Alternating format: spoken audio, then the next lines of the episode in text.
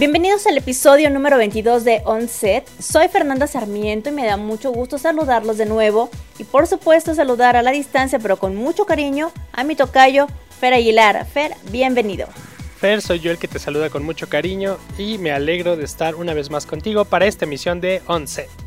No dejes de escucharnos, vamos a tener noticias relevantes del cine, estaremos recordando grandes figuras del cine y como siempre les tendremos las recomendaciones para su film de semana. Y bueno, pues antes de dar claquetazo a esta función, les recuerdo que pueden seguirnos a través de nuestras redes sociales. A mí me encuentran en Twitter como arroba fsarmiento y en Instagram como soy Fernanda Sarmiento. Y a mí como arroba juanfer en Twitter.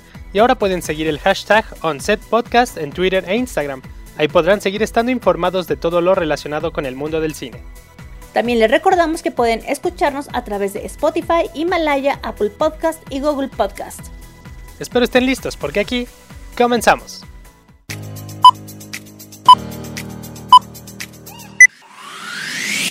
Esta semana se llevó a cabo la presentación de los nominados a los Globos de Oro 2021 en una ceremonia a distancia presentada por la estrella de Sex and the City, Sarah Jessica Parker.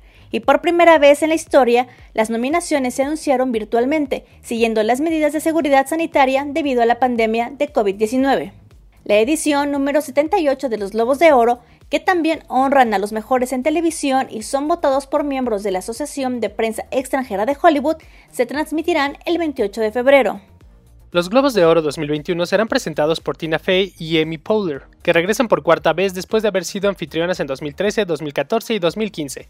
Fey estará en vivo desde Nueva York mientras que Fowler estará en vivo desde Beverly Hills, mientras que los nominados se podrán conectar desde cualquier parte del mundo.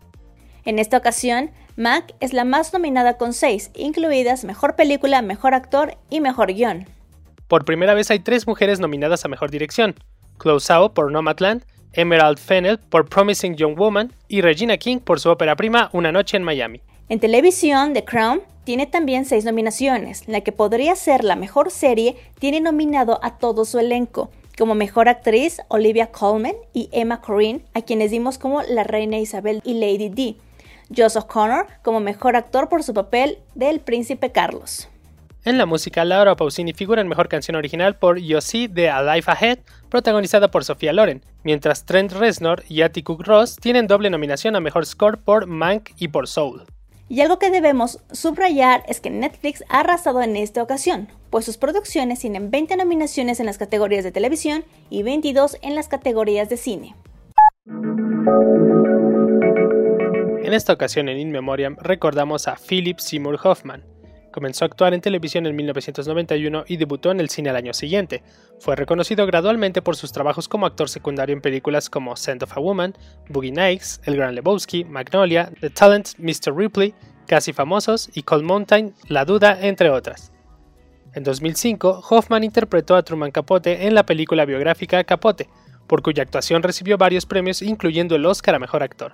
Además fue nominado al Oscar por su trabajo como actor secundario en Charlie Wilson's War, La Duda y The Master. Otras de sus películas elogiadas por la crítica fueron Before the Devil Knows You're Dead, La Familia Savage, Moneyball, entre otras.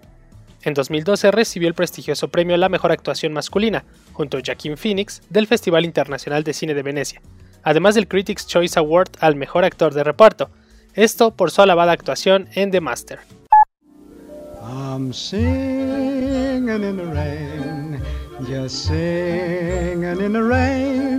De igual manera recordamos a Eugene Patrick Curran Kelly, mejor conocido como Gene Kelly. Bailarín, coreógrafo, actor y director de cine estadounidense. Talentoso actor polifacético y versátil, su imagen aparece indisolublemente unida a algunos de los musicales míticos de Hollywood de los años 50.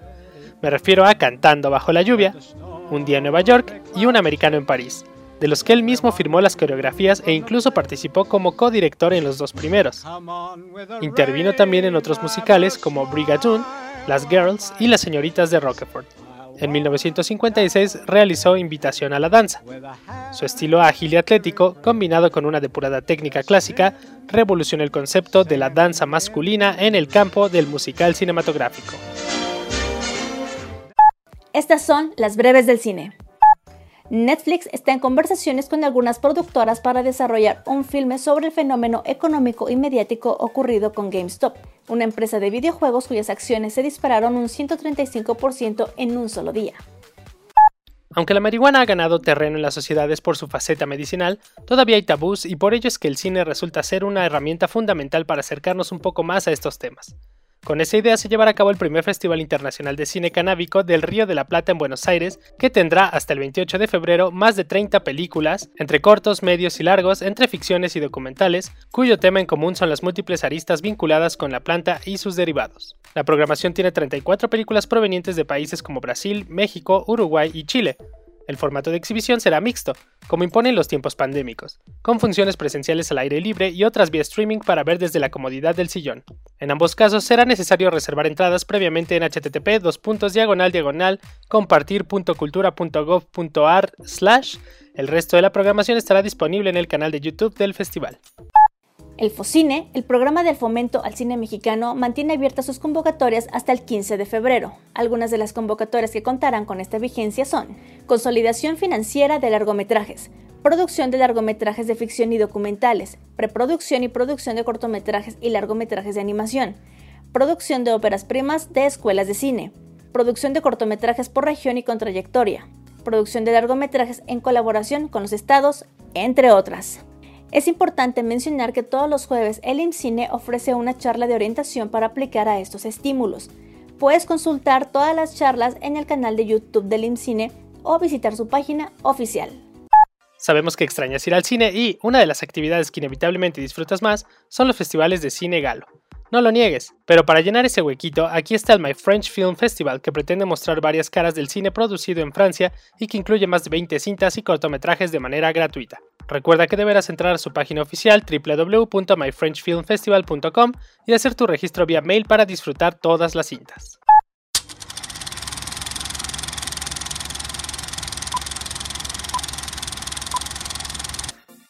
La primera de las recomendaciones de este film de semana la puedes encontrar en Netflix. Se trata de Call Me By Your Name.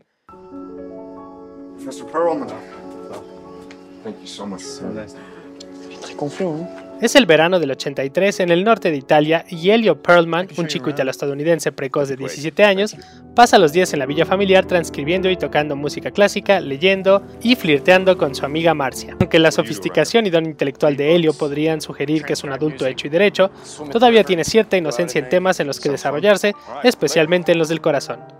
Un día Oliver, un cautivador investigador americano que trabaja en su doctorado, llega para ayudar al padre de Helio como becario durante el verano. En medio del soleado esplendor de este marco, Helio y Oliver descubrirán la embriagadora belleza del despertar sexual a lo largo de un verano que cambiará sus vidas para siempre.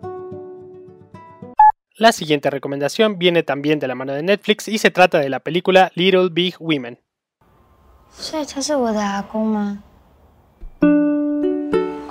Shoying descubre el día de su 70 cumpleaños que su marido desaparecido desde hace años ha fallecido. Lo peor es que otra mujer llamada Tsai lo acompañó durante sus últimos días, una circunstancia que empuja a Shoying a descubrir su paradero para obtener respuesta a sus innumerables preguntas.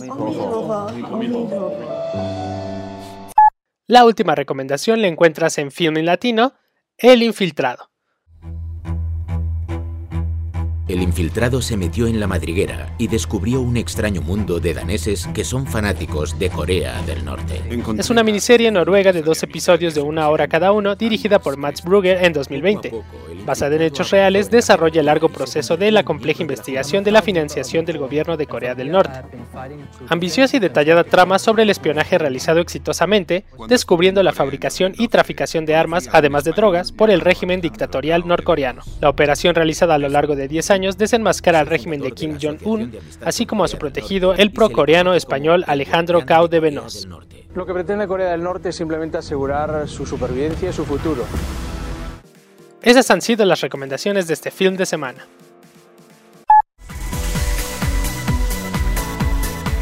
Al final de esta función, como siempre, muchas gracias por acompañarnos en OnSet. A ti, Fer, muchas gracias por toda tu información y recomendaciones de esta semana.